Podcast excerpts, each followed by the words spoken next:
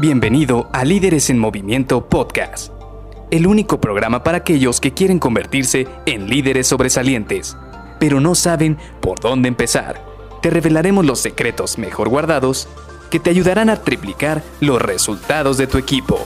Con ustedes, su anfitrión, mentor en temas de liderazgo, CEO de Líderes en Movimiento y única persona que piensa que la pizza con piña debería ser patrimonio cultural de la humanidad, Luis García.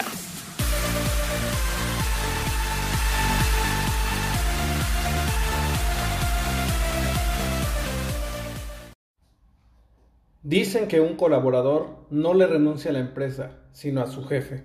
¿Será cierto esto?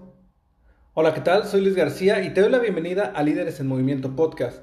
Hoy vamos a iniciar una nueva serie con este tema que se vuelve, podemos decir, incluso hasta polémico, por el hecho de que muchas veces creemos que la gente siempre se va porque tiene, busca una mejor oportunidad o porque le apareció un mejor sueldo o una mejor posición en otra empresa. Sin embargo, muy pocas veces nos ponemos a analizar realmente qué fue lo que orilló a esa persona a querer buscar otra área, otra empresa, otra organización donde desarrollarse. Porque seamos sinceros, muchos de nosotros, cuando estamos muy bien en una empresa, cuando nos estamos desenvolviendo bien, cuando estamos desarrollando, cuando estamos trabajando, incluso cuando estamos muy concentrados y tenemos una buena cultura de trabajo, un buen ambiente laboral, difícilmente volteamos a otro lado para movernos de esa empresa. Y entiendo que hay muchos casos, o sea, en los cuales de repente llega un headhunter o llega alguna otra empresa y de repente te llaman y te dicen, oye, ¿sabes qué? Encontramos tu perfil o vimos tu currículum en algún lado y nos interesa platicar contigo. Pero esas son pequeñas excepciones, no siempre es la excepción, no siempre es la regla. Por lo general, cuando una persona se va es cuando realmente ya no está haciendo clic con su organización y con su jefe. Ahora, ¿qué es lo que ocurre cuando de repente uno de nuestros colaboradores se van? Y aquí es donde quiero que te, te acuerdes de todo esto que pasa por la situación de que alguien se vaya. Primero, otra vez tienes que hacer entrevistas. Yo te puedo decir que sí, las entrevistas cuando quiero incrementar mi plantilla son muy buenas. Me gusta conseguir nuevos talentos o ver si puedo desarrollar un nuevo talento o buscar estas personas que me van a ayudar a llenar el perfil que quiero dentro de mi equipo. Pero cuando son entrevistas para reemplazar a alguien que se va, terminan siendo cansadas porque uno se queda pensando en su cabeza ah, si no se hubiera ido esta persona, ahorita no estaría haciendo esta, estas entrevistas o este, este tiempo que estoy invirtiendo en entrevistas lo debería estar aplicando en hacer otra actividad que le aporte más valor tanto a mi puesto como a la organización. Ahora, también, ¿qué es lo que ocurre por este proceso? Es muy normal que tarden en llenarte la vacante, entonces te terminas saturando de trabajo.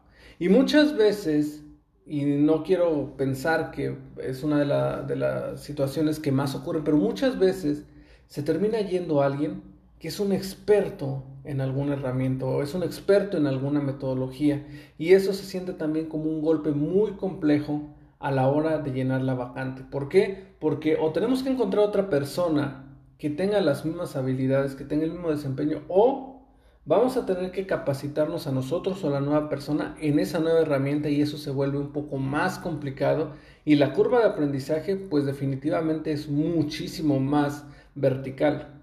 Ahora, ¿cómo vamos a tratar de, de esquivar estas historias de terror? Porque estoy seguro que hace unos momentos con los ejemplos que te di recordaste varias veces en las cuales pues te has tenido que enfrentar cuando se va uno de tus colaboradores. Pero, ¿Cómo vamos a tratar de mejorar esta situación? Esta semana me gustaría compartirte algunos tips fáciles y sencillos que te van a permitir poder mantener a tu equipo. ¿Por qué? Porque al final del día, si tú reduces la rotación de tu equipo, vas a obtener grandes beneficios como el mantener el know-how o el conocimiento o la estrategia o todo ese, con, ese aprendizaje que ya tienen tus colaboradores, los vas a retener dentro de la organización y de tu equipo.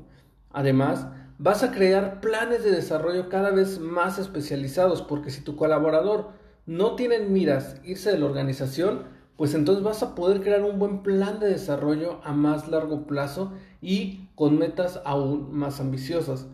Y por último, vas a poder generar planes de sucesión.